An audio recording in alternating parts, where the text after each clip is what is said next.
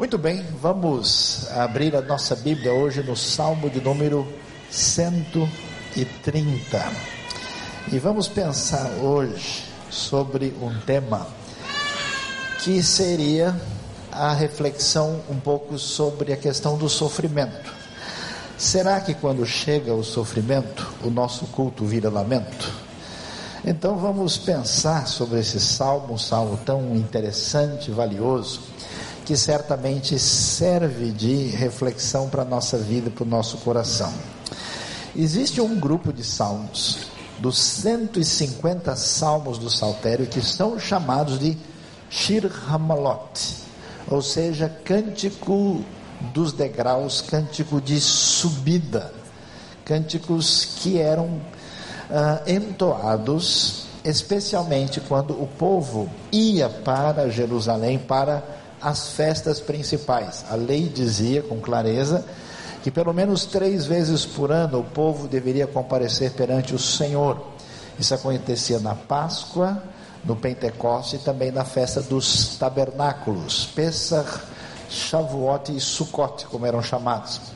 E é interessante quando o povo ia, a partir do Salmo 120 até o Salmo 134, lá estava uma lista de salmos de ascensão dos degraus que é quando aqueles peregrinos que vinham adorar a Deus estavam indo, eles entoavam e cantavam. Lá está o Salmo 121, né? Levo os meus olhos para os montes, de onde me virá o socorro? O meu socorro vem do Senhor que fez os céus e a terra.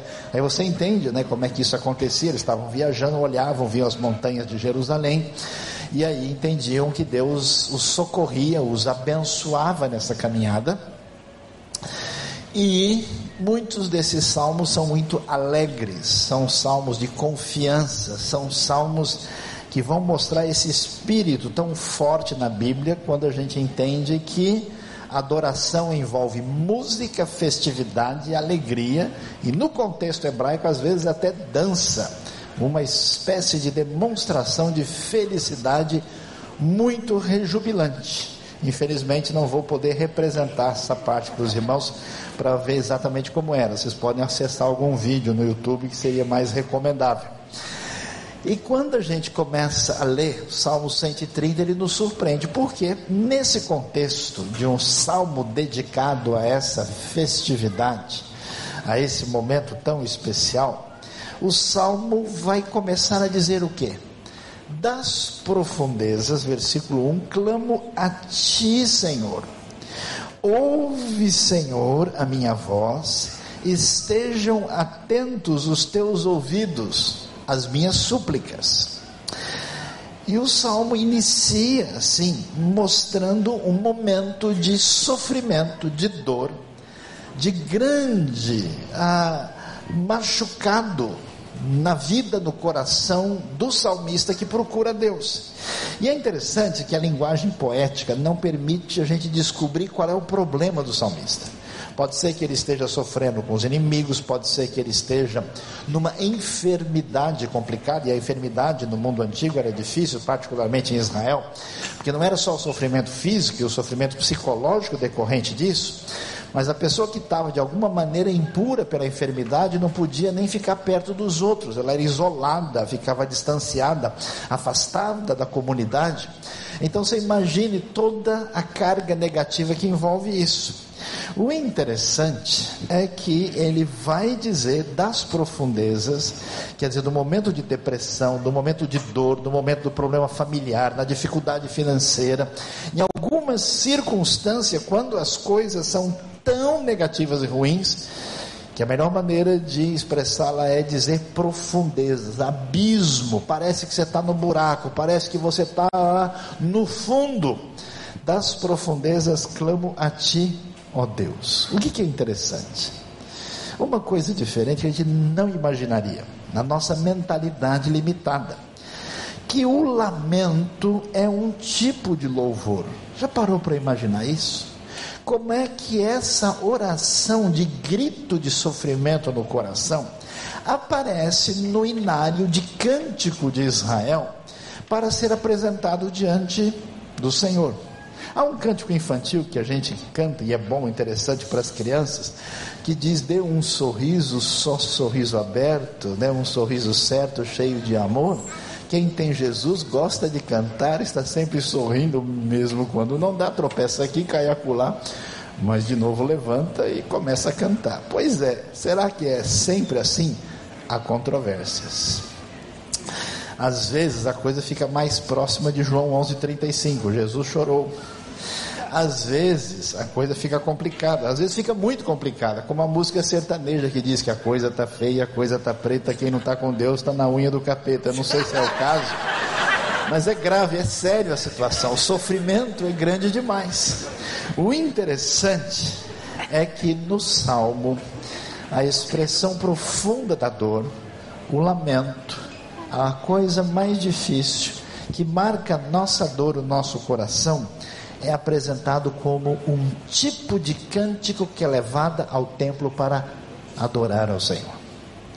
O lamento como expressão de louvor, de louvor. E essas profundezas que representam um abismo do coração vão fazer uma coisa muito valiosa que eu não sei se os irmãos já perceberam. Um dos problemas sérios que mostra que a nossa vida é diferente dos salmos e que boa parte das nossas orações não são orações verdadeiras. Tanto que é interessante que há certas orações que as pessoas fazem que elas repetem as coisas sem pensar. Uma missão, alguns anos atrás aqui no Brasil, começou a gravar as orações, para de fato depois ouvir para ver se elas tinham sido respondidas. Não sei se muita gente faz isso, ou espera de fato. Parece que a oração começa a ser, às vezes, repetida mecanicamente e vira uma espécie de reza de crente. Fiquei surpreso uma vez, fui numa reunião de oração e havia uma pessoa ali ensinando os outros a falar em línguas. E ele põe a mão na cabeça da pessoa e começava a falar, ora, ora, ora, ora, ora, ora, ora, ora, ora. Aí o sujeito começava a repetir, falou, vai, vai, vai, vai, tá quase, tá quase. Solta que a coisa agora acontece. Parecia uma espécie de passo muito definido para que de fato a pessoa meio que pegasse no tranco, talvez, mas que viesse a funcionar. Meus amados irmãos, orações irrefletidas, orações mecânicas, orações aprendidas, orações ilegítimas desaparecem quando está doendo. Ah, desaparece. Quando a coisa está difícil, quando a crise revela a nossa limitação e nossa fragilidade, a gente aprende a orar direito. O lamento traz a capacidade de orar, o sofrimento provoca muitas vezes uma oração. Por isso é interessante que o texto vai dizer das profundezas, clamam a ti, ó Deus. Algumas pessoas das profundezas perdem as esperanças. Outras pessoas das profundezas tomam remédio para dormir e não querem mais levantar. Outros se drogam vendo filmes e tentando fugir da realidade para não pensar no problema. Escapam da vida. Outros talvez partem para uma vingança, tentando culpar alguém pelo seu sofrimento, pelo seu dor, pela sua dor e começam a carregar um remorso negativo. Interessante que o remédio do salmo é que essa dificuldade, que essa dor, que esse sofrimento pode nos ajudar a aprender a orar direito. E é interessante que o salmo faz umas coisas que a gente olha à primeira vista. Uma coisa valiosa era pegar um tema e repeti-lo. Quer ver que coisa interessante? Você lê o livro de Gênesis na Bíblia e dá a impressão que você está lendo a mesma história de novo. Gênesis 12, Gênesis 20, Gênesis 26, onde sempre tem um patriarca casado com uma moça bonita e chega em algum lugar, alguém quer levar a esposa dele embora. Uma das razões dessa ênfase teológica apresentar-se em Gênesis como está é para que ninguém se esqueça e esse tema seja firmado na mente da pessoa.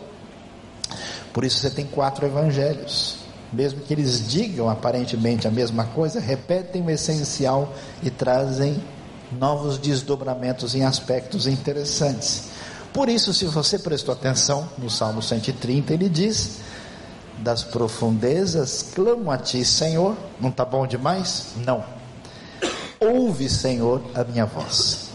É necessário no salmo trazer a repetição, e a repetição chega a ser ainda mais intensa.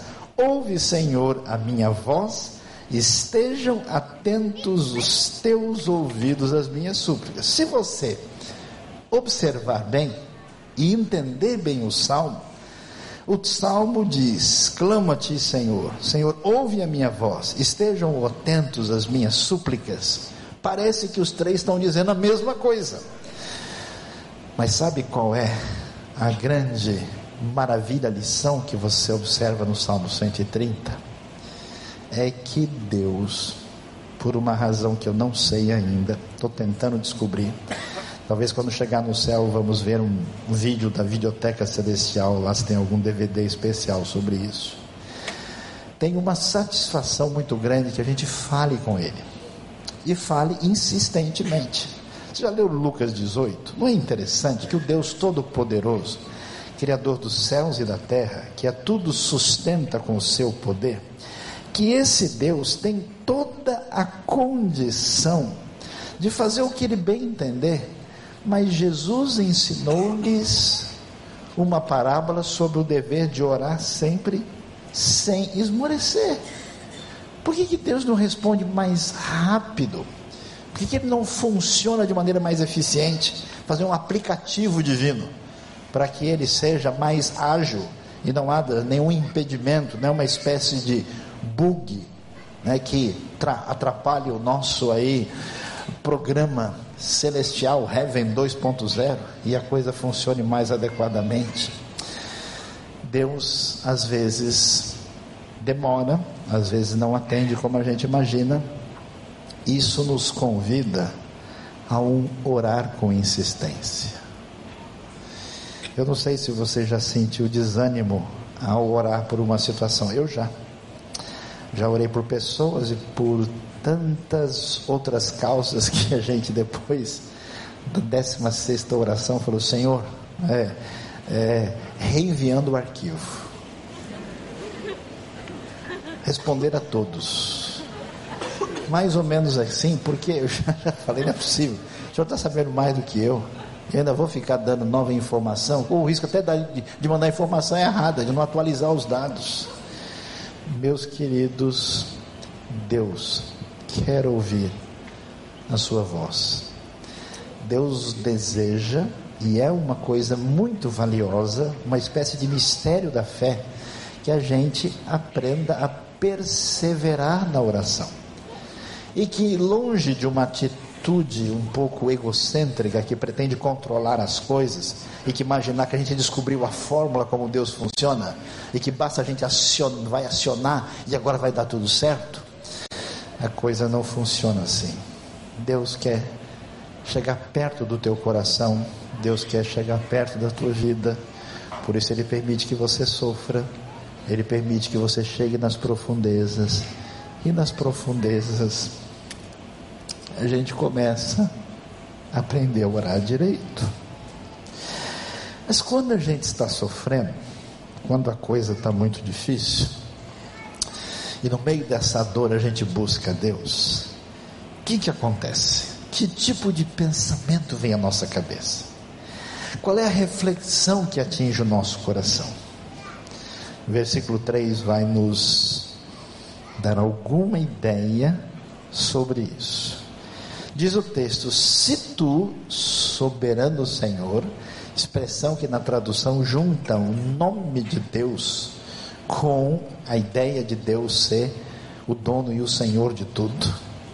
Se tu, soberano Senhor, registrasse os pecados, quem escaparia? Mas contigo está o perdão para que sejas temido. Interessante que eu tenho visto algumas pessoas que quando a gente fala sobre como é que Deus pode abençoar a sua vida, como é que você pode prosperar com a bênção de Deus, você quer fazer o seu casamento melhor, quer que o seu filho seja bem sucedido, você quer receber os prêmios do baú da felicidade, da felicidade celestial. Oi, o que foi que ele ganhou? Ele ganhou uma, uma boca, né? Um fogão de cinco bocas celestiais no valor de não sei quantos milhões de dólares, fulano.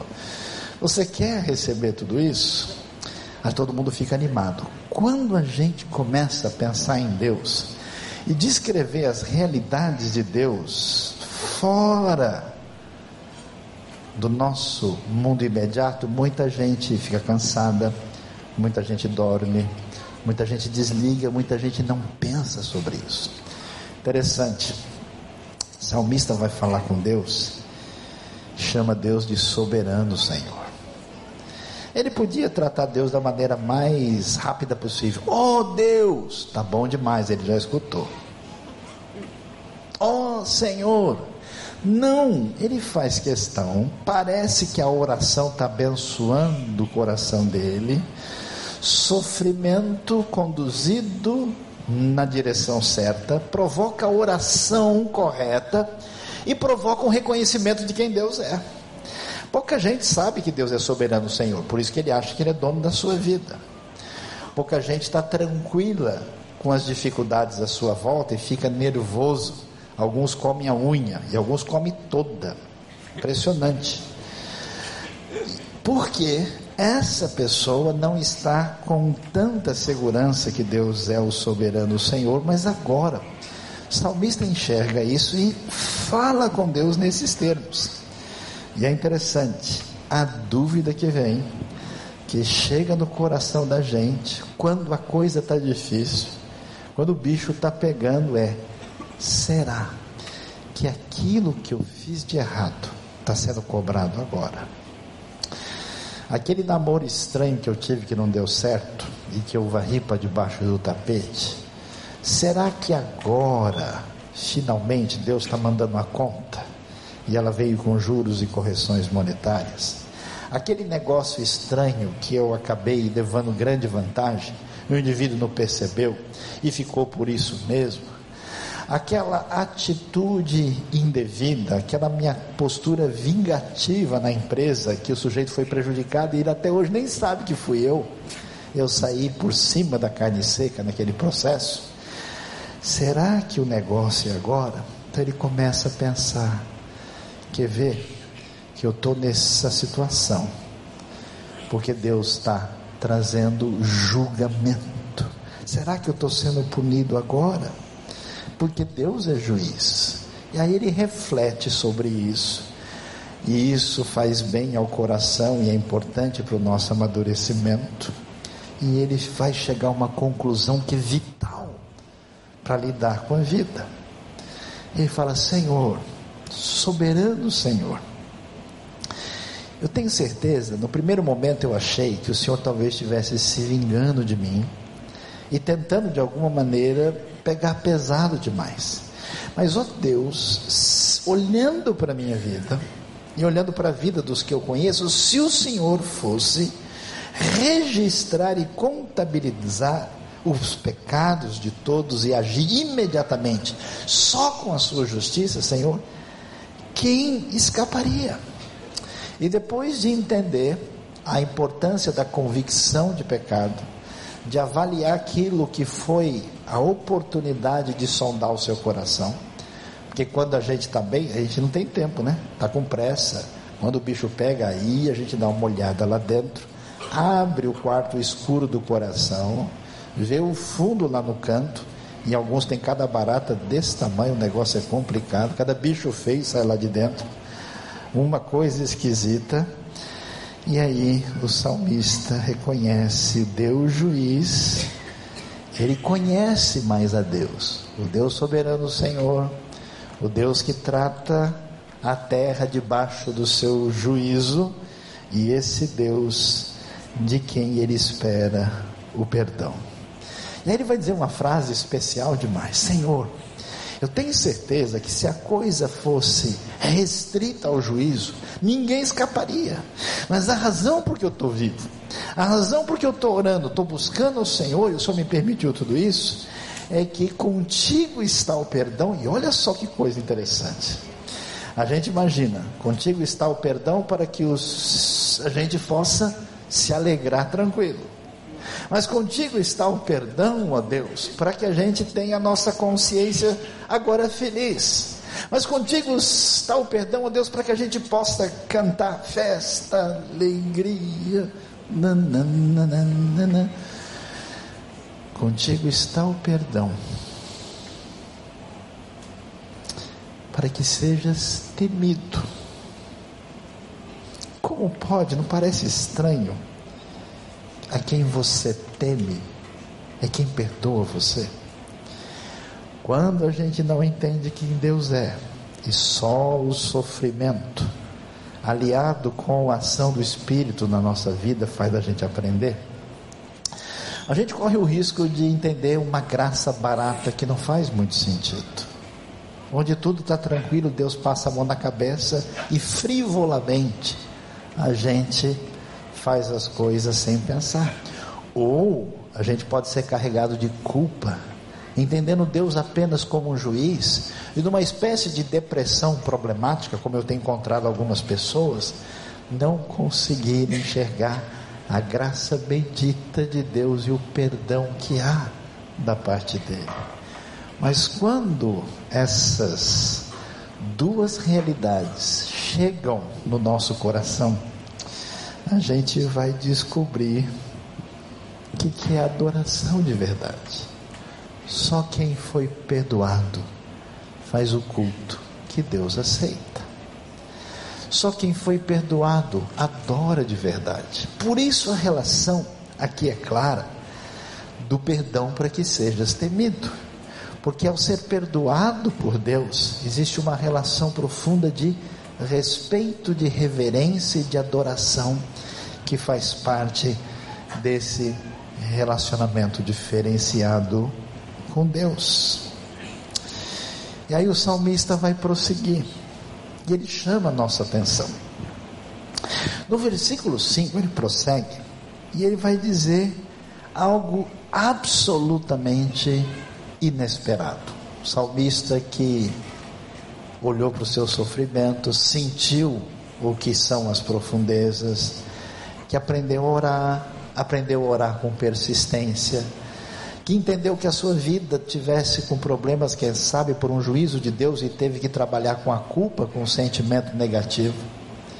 E se colocou diante de Deus e sabe que a única esperança para o seu problema é o perdão de Deus, e esse perdão é que nos conduz à adoração com temor e a atitude que se espera diante de Deus. De repente, no verso 5, ele diz uma coisa que surpreende: espero no Senhor com todo o meu ser, e na Sua palavra ponho a minha esperança.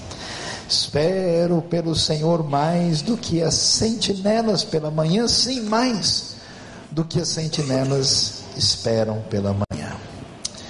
Meus queridos, uma das coisas mais assustadoras que existe no mundo de hoje chama-se uma nuvem depressiva que atinge principalmente a civilização ocidental.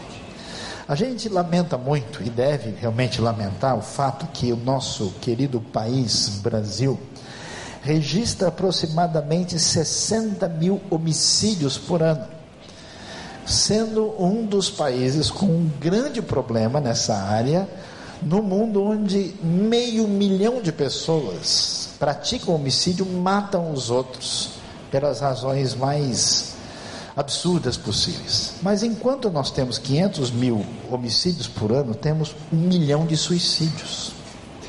Há mais gente que se mata na Rússia do que gente que mata os outros no Brasil. O índice de gente morta no Japão e no Brasil é próximo. Só que lá o índice de suicídio é tão elevado que ultrapassa o nosso índice de homicídio, no final a taxa de mortandade, de morte por uma situação de alguém tentar matar outra pessoa, no caso a si mesmo, acaba sendo a mesma.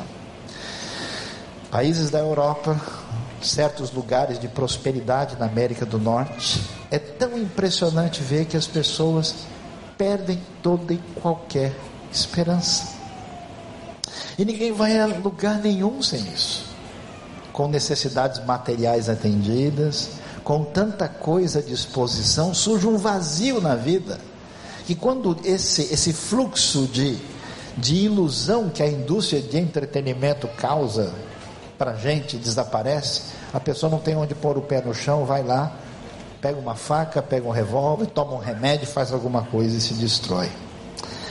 Interessante que o Deus da Bíblia é o Deus da vida, o Deus da esperança.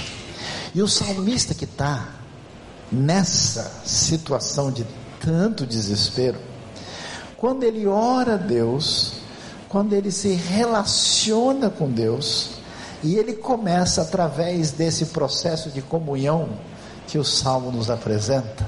É interessante isso, né? Porque você mexe com a sua fragilidade, com a sua consciência de limitação, com a consciência de quem Deus é e com a sua culpa, os elementos mais profundos da sua alma, do seu coração, que precisam ser tratados diante de Deus.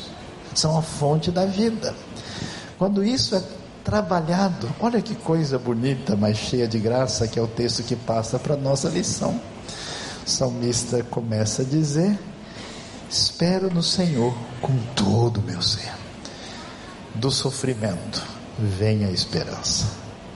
Aquilo que deixou muito impressionado o Dr. Viktor Frankl, haver pessoas que acreditavam e tinham esperança em Deus, quase morrendo no campo de concentração, pesando 40 quilos, quase que vivendo, tentando comer sabão, mas que não entregavam os pontos e continuavam com vida e com esperança. Do sofrimento vem a esperança, e é impressionante. Ele não diz, Senhor, se der tudo certo, a gente chega lá. Naquela conversa assim de brasileiro, não. Ó, se der, se, conforme for, eu passo lá amanhã. Vamos ver, se Deus quiser. Aí você já fala, Amém. Deus abençoe sua vida, né? Não. Ele diz: Espero no Senhor com todo o meu ser. E a coisa é interessante, porque você vai descobrir, olha que coisa especial, você vai perceber hoje porque que Deus machucou o seu coração. E Deus permitiu que você enfrentasse aquilo que tirou o seu chão. Que você não entendeu e até achou que Deus tivesse se distanciado, ou que a vida tivesse perdido sentido, e você tolamente se afastou de Deus. Não faça isso, porque é no meio da escuridão que surge a fé de verdade. A fé firme e segura. E é interessante que ele diz: Espero no Senhor com todo o meu ser e na Sua palavra ponho a minha esperança. Gente doente não escuta a palavra de Deus. Gente espiritualmente enferma não tem interesse em ouvir a palavra e permitir que ela haja no seu coração. Mas quando Deus dá uma tratada geral, frita você a milanesa, dá uma mexida geral no sistema, você vira uma benção. Maravilhoso. A fé verdadeira vem da palavra de Deus e o coração começa por esperança na palavra. Eu vejo pessoas que têm o eixo da sua esperança em várias coisas, na glória desse mundo, nas riquezas e na glória aparente que ela possa dar. O olho da pessoa brilha por uma série de coisas. Mas quem entende acha a diretriz da palavra de Deus vai saber o que é segurança de verdade. A fé vem dessa palavra. A fé colocada em prática é um conhecimento prático de entender de fato quem Deus é. E o interessante é a maneira como ele descreve isso, que o salmo surpreende a gente. Ele começou nas profundezas, começou aprendendo a clamar, a gritar, a se expressar diante de Deus. Agora, a coisa está tão especial que ele diz: Espero pelo Senhor mais do que as sentinelas pela manhã, mais do que as sentinelas esperam pela manhã. Eu não sei se alguém aqui já trabalhou à noite. É complicado. Gente que trabalha no hospital como médico ou enfermeiros, ou gente que trabalha como vigilante ou em algum lugar, aeroporto. Uma coisa terrível na madrugada é que os relógios mostram que eles foram mal fabricados. Como eles andam devagar. Complicado.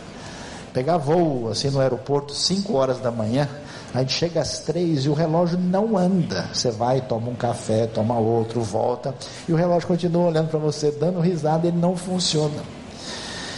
É muito complicado. Por isso, quem é sentinela, quem trabalha à noite, e fica esperando o surgimento do dia, a pessoa literalmente está matando o cachorro a grito. Está desesperado, não vê a hora de aquilo acontecer, né? Já ficou num lugar assim meio perigoso, esperando alguém que vai chegar e não chega, e você fica desesperado, ah, tentando achar a pessoa de tudo quanto é jeito? Pois é, é interessante que agora depois de ser trabalhado por Deus, surge uma santa ansiedade no salmista pela pessoa de Deus. Eu espero no Senhor, a minha expectativa na ação de Deus é tão forte que é igual o sentinela aguarda amanhã. E ele faz questão de repetir isso duas vezes. Isso é valioso porque só existe esperança mesmo quando existe fé, porque a gente sabe que a gente vai ser vitorioso. Quando você tem certeza de que a pessoa vai vir, quando você tem certeza de que aquilo vai acontecer, que quem prometeu não vai falhar, no último minuto você está lá. Não, eu sei que mais cedo ou mais tarde um negócio vai acontecer. Amém. Minha esperança está no Senhor.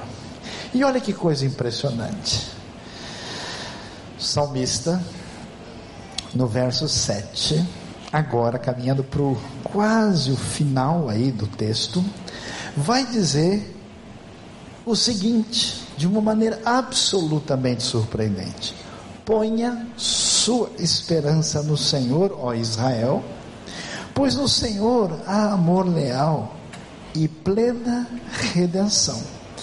É muito interessante porque quando você está mal, ou quando Deus providencia uma crise na sua vida, tira o seu chão.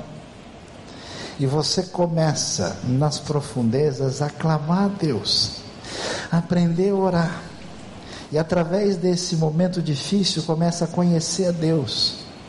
Visita direitinho o seu coração e abre para que ele seja trabalhado pelo Deus que perdoa e você vai sarando por dentro, né? É, é igual doente. Como é que a gente sabe que o doente está bom? Traz um bife. Opa! Ah, o pessoal sentiu até um calor aqui agora. Né? Coisa, ah, dá dá, dá para trazer dois ovos fritos com farinha, por favor? Falar, isso aí tá bom. Pode sair alta, é agora.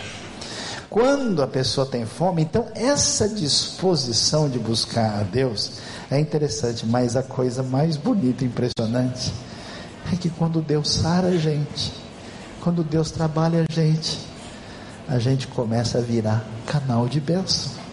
Quem diria que o salmista que começou gritando que ele está nas profundezas, agora vira para a comunidade da fé, vira para os outros filhos de Israel e diz: Pessoal, é o seguinte, quer estar tá de bem com a vida?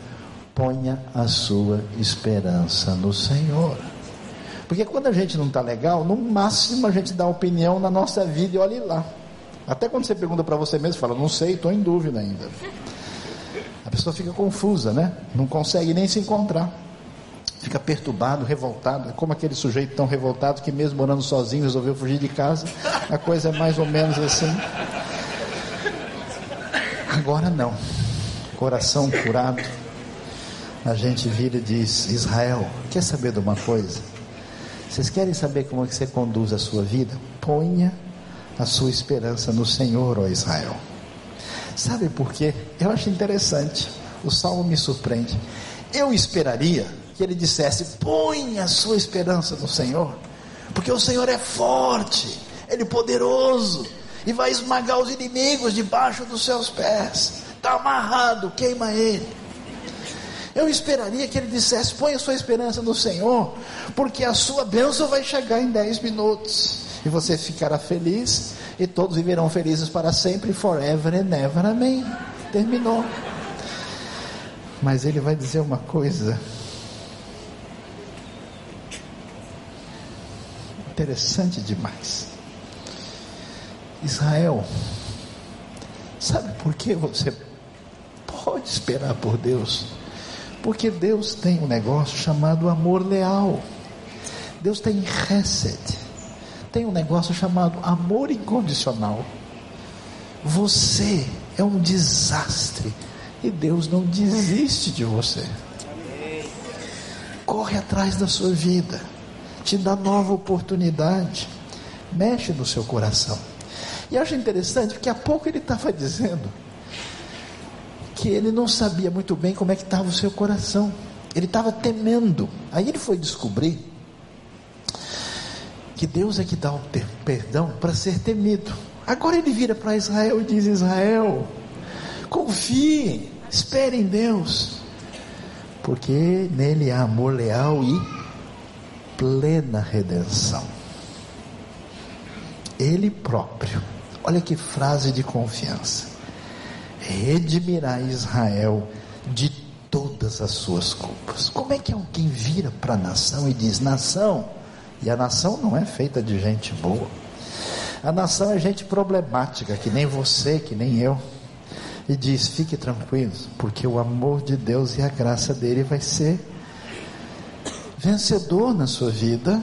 Ele vai redimir você das suas culpas. O que, que a gente vai descobrir no desfecho do Salmo, no versículo 8? É seguro que o salmista passa por uma experiência de sofrimento onde ele experimenta um perdão profundo de Deus. Esse perdão profundo leva o salmista a dizer com toda a convicção para todo mundo, como uma espécie de pessoa semelhante a quem anuncia o Evangelho. Pessoal, o seguinte: saiba que Deus vai redimir e vai perdoar completamente a sua vida. Sabe qual é o problema de alguns de vocês? Alguns que talvez até serviram a Deus com amor no passado. É que depois que vocês falharam, depois que vocês pisaram na bola, depois que vocês decepcionaram a si mesmos, e o seu coração se enfraqueceu, você diz: deixa para lá, não tem jeito mesmo. Mas hoje, com o Salmo 130, você vai saber, com a adoração que vem do sofrimento, o culto que é feito com o lamento, que Deus quer dizer: Eu amo você. Eu tenho amor, eu estou atrás da sua vida, eu quero trazer você de volta. Eu quero perdoar você. Eu quero limpar, porque eu sou o Deus que redime o povo, que redime Israel, e Ele redimirá todas as suas falhas, Ele perdoará os seus pecados. Meus amados irmãos, só quando a gente descobre e Deus arruma um jeito às vezes. Como é que a graça de Deus funciona? Que a gente vai descobrir que adorar é louvar a Deus pelo perdão dos pecados. E é interessante, é descobrir uma coisa que a gente talvez tenha receio. Que quando a gente se aproxima da graça de Deus e o seu perdão nos alcança, se Deus de fato fosse cobrar do Luiz Saião, fosse cobrar de muitos dos irmãos tudo aquilo que ele poderia cobrar como consequência dos seus erros, ai de mim, ai da sua vida. A graça de Deus é tão impressionante que não só Deus perdoa, Deus restaura, renova a esperança, dá um coração purificado. E às vezes, Ele é tão impressionante que até as consequências da bobagem que você fez, Ele não permite que você colha completamente. Às vezes isso acontece às vezes na sua restauração, Ele livra você de coisas que você jamais imaginaria. Como o Dr. Shed falou ontem, as dez chineladas viram cinco. E o sorvete é de duas bolas. É metade baunilha, metade chocolate. Deus abençoe a sua vida. Deus abençoe o coração. Eu queria que você abaixasse a sua cabeça e que você orasse diante de Deus. Eu não sei como você está. Pode ser que está complicado. Pode ser que você sentiu que o carro saiu do trilho. Pode ser que faz tempo que você não sente a esperança bater no seu coração. Você está no automático. Você soltou a coisa e está passando por uma dificuldade especial. Eu queria orar por você nessa noite, pela sua vida. Se você sente que essa palavra do Salmo 130 falou de uma maneira muito particular no seu coração, eu queria que nesse momento você desse um sinal com a mão. Eu quero orar por você. Deus abençoe, glória a Deus. Deus abençoe, louvado seja Deus. Amém, amém. No Senhor está o perdão para que você seja restaurado e restabelecido e alcançado por essa graça, por esse perdão do Pai Celestial. Coloque o seu coração, abra o seu coração, fale com Deus, confesse o seu pecado, apresente a sua fraqueza, receba essa graça e seja abençoado pelo Senhor. Aí mesmo onde você está, coloque a sua mão no seu coração e fale com Deus do jeito que o Espírito do Senhor abençoar você. Deus bondoso, Pai amado, nós te agradecemos nesta noite. Te louvamos pela tua palavra, porque Deus, nem orar a gente não sabe direito. Mas, ó Deus, nós te agradecemos pelo teu poder, pela tua bênção, pela tua intervenção e até pelas lágrimas que nos atingem às vezes. Meu Deus, os teus filhos queridos estão aqui de coração diante de ti. Deus abençoa de modo especial, restaura, perdoa, renova, muda o caminho, ó Deus, e faz com que a graça seja para lá de abundante na vida deles perdoadora, restauradora e especial. Pai bendito, Pai amado, haja com graça, misericórdia e poder na vida dos teus filhos e filhas aqui nesta noite. Nós te louvamos, nós te bendizemos, nós te glorificamos, nós te amamos, orando a ti em nome de Jesus. Amém. Deus abençoe o nosso coração nessa noite.